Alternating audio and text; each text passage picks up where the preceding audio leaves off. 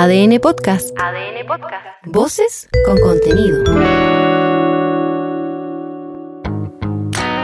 Hola, soy Leo Honores y te invito a hacer una pausa necesaria para conocer los temas que están marcando la agenda hoy. Este miércoles se inició la discusión del polémico veto a la ley de usurpaciones. ¿Cuál veto? La norma, este veto, que enreda también otras discusiones en el Congreso. Se condicionan algunas, se ponen en duda otras. Este debate ha sido bien intenso y como suele pasar, tenemos una dosis del arte del embolinamiento de perdices, una ave que hace las suyas frecuentemente por estos lares.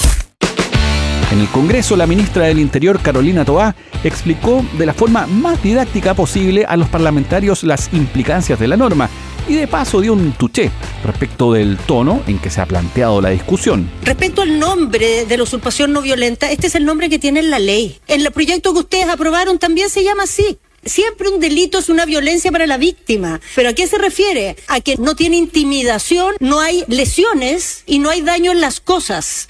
En todo caso, es delito, hoy día es falta, es un delito permanente. Hoy día no lo es, la policía puede actuar en cualquier momento. Como es delito se puede detener, hoy no se puede detener. Lo único que hace el veto es que si llega a suceder ese caso, el juez tiene la posibilidad de exceptuar a alguna persona de la cárcel y condenarla solo a multa. Muchos de los que están en esta sala fueron voluntarios de techo. Hoy día van a ir a visitar esos campamentos a decirle a toda esa gente que debiera estar en la cárcel.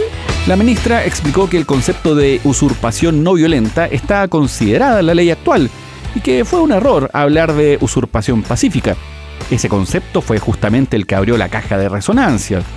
Y en medio de todo, se entrampó el asunto y al final el gobierno terminó con la idea de promulgar la norma que contempla penas de cárcel incluso para el porte de combustible en protestas, algo que en principio se pensaba se iba a impugnar en el Tribunal Constitucional.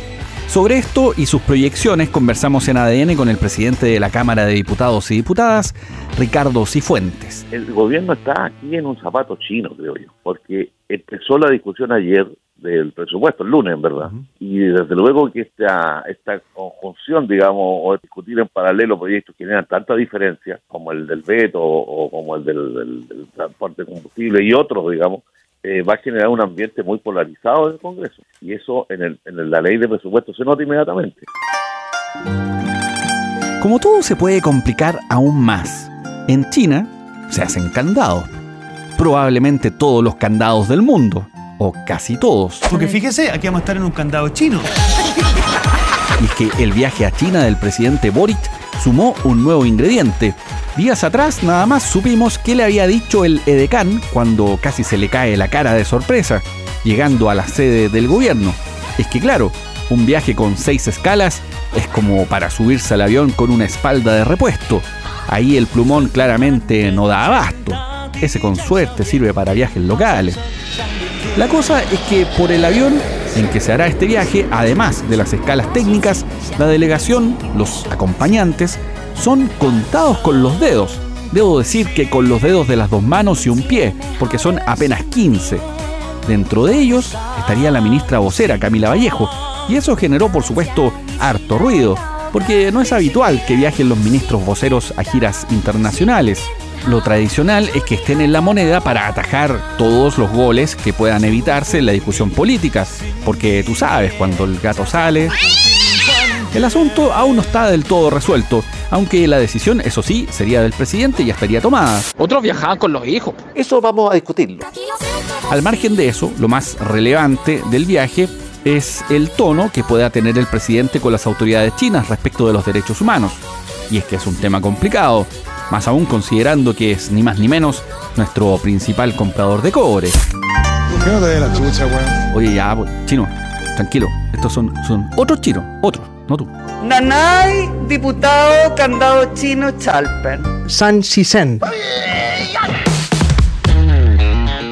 En materia policial se está investigando la muerte de un ciudadano de nacionalidad china que fue acribillado, así tal como escucha. Esto ocurrió al interior de un local en el barrio Meix, en Santiago, que funcionaba aparentemente como un casino clandestino, pero en él se encontró harto más. Este es el teniente coronel Alex Oporto de la Prefectura Santiago Central hemos podido percatar que existen maquinarias de juego, dragamonedas o una mesa de pool como asimismo una mesa ruleta electrónica. Luego de ello, en dependencias continuas, existen unas salas de masaje con sillones que estaban siendo utilizadas al momento del crimen por clientes y en el fondo de esta misma instalación existían habitaciones con camas matrimoniales o dos plazas donde presumimos que se pueden haber efectuado otro tipo de servicio de índole sexual.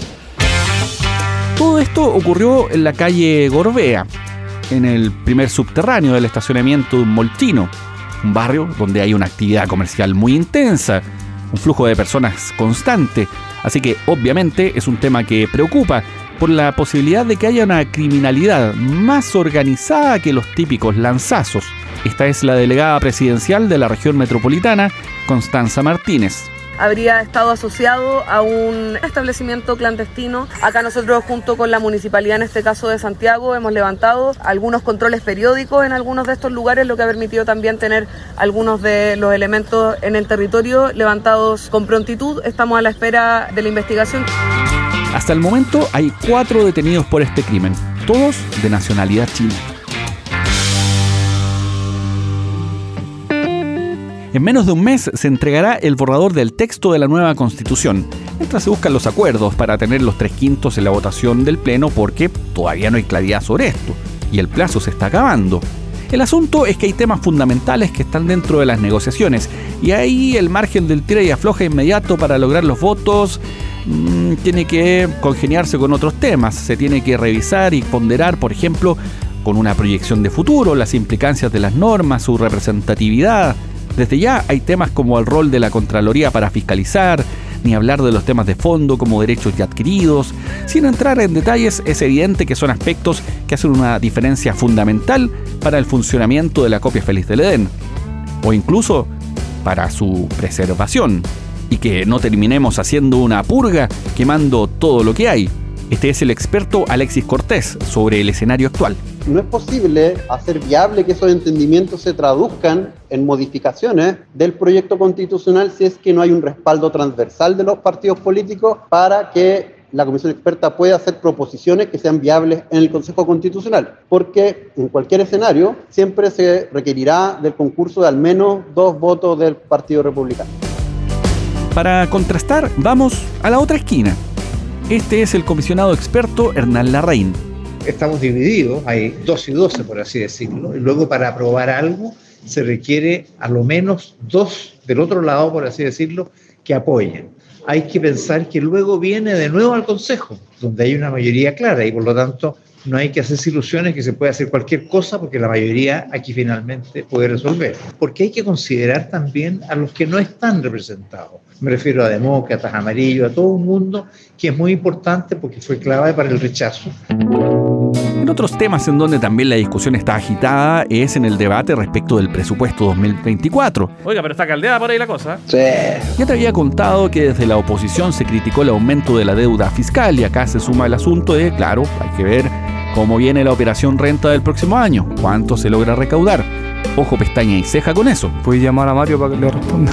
Le preguntamos al ministro Marcel sobre esto y específicamente qué se ha hecho, cuáles son las medidas y por supuesto las respuestas a las críticas. Se ha recogido todo lo que es posible para hacerse cargo del tipo de problemas que se han, se han evidenciado en los últimos meses. Así que esperamos que eso lo puedan reconocer los, los parlamentarios y por supuesto siempre vamos a estar abiertos a recoger nuevas sugerencias. ¿Y qué más ha pasado en la comarca? Bueno, los trabajadores de la salud mantienen su paralización.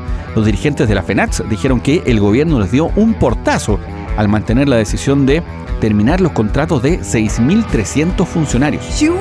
Por si eso no fuera poco, los operadores de tráfico aéreo anunciaron una movilización y se teme por el impacto que esto pueda tener durante el fin de semana largo el viernes van a protestar en demanda de mejoras en sus condiciones de trabajo, lo que podría afectar el normal funcionamiento de los aeropuertos.